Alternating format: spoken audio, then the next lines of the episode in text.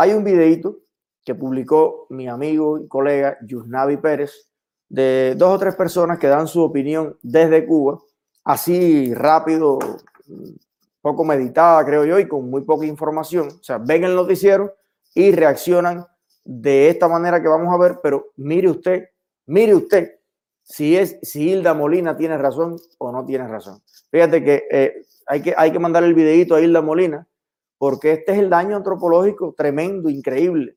¿Y en qué radica el daño antropológico? En asumir como normal lo que es sumamente anormal. Para ellos lo normal, pero imagínate todo, pero además, eh, hay un texto que a mí me encantó que dice tipo, es que imagínate, nosotros vivimos de nuestra prima, vivimos nosotros. vamos a poner, vamos a ver. Al presidente Trump que le, le, invito a que por un día viva aquí en Cuba sin remesa familiar por la Western Junior. Somos los perjudicados, la gente del pueblo. Aquí hay gente que, que no pueden trabajar por, por, por, por, X motivo y viven de, de, su hijo, de su mamá. De... Yo vivo eso, yo vivo, ahora mismo estoy viviendo eso, de lo que me manda mi familia, las amistades, eso, ¿entiendes?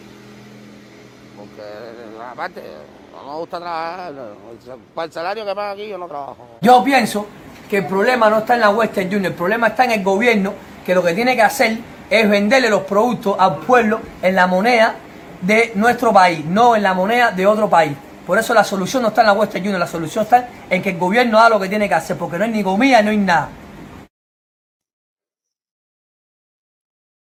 Cuéntame. Excepto este último muchacho que, además, yo creo que es el más joven de todos los entrevistados y es el tipo que, que le echó de frente. No me joda más con la Western Union. Aquí el problema está eh, en la dictadura aquí. Pero fíjense ustedes, ya no es subjetivo el asunto, ya es clarito y de frente. Yo estoy acostumbrado a vivir de esto. Entonces imagínate.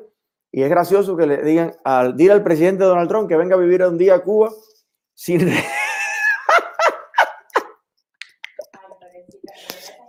sí, eh, la verdad es que eh, es tragicómico, ¿no? Porque evidentemente cualquier cubano ahora mismo que está pasando frío en Chile, que tiene 70 abrigos puestos en Suecia, que está eh, con las manos acabadas de pintar casas, de trabajar en una factoría en Jayalía. Imagínate tú, tipo ve este videito y dirá, oye, yo también quisiera vivir así. Y mira cómo tengo las manos.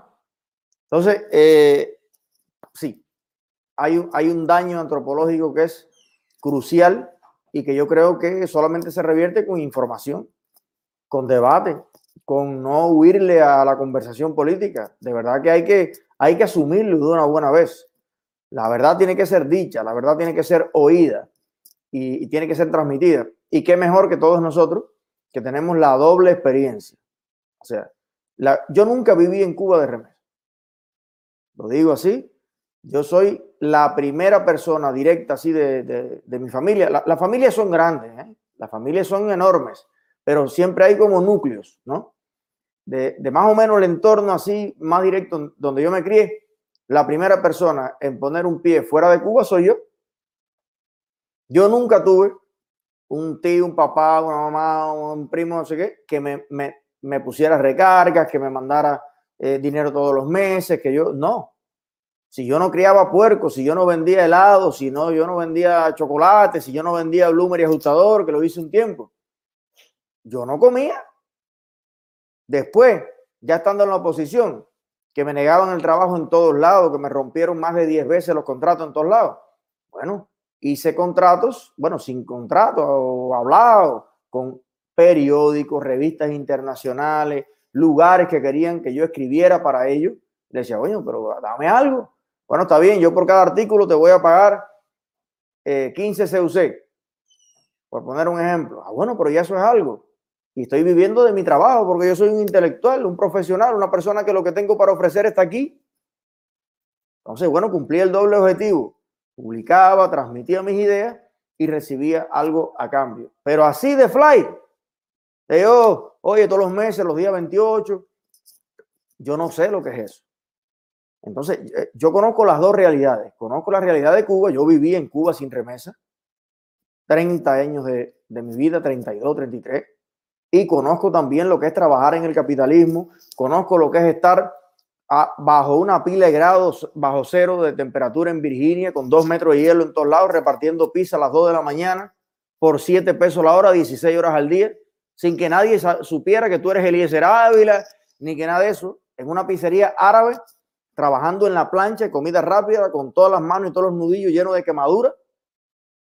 Después de eso irme a pintar para una, una brigada de pintura, Rachel a las 2 de la mañana lavándome el pelo, sacándome la pintura del pelo.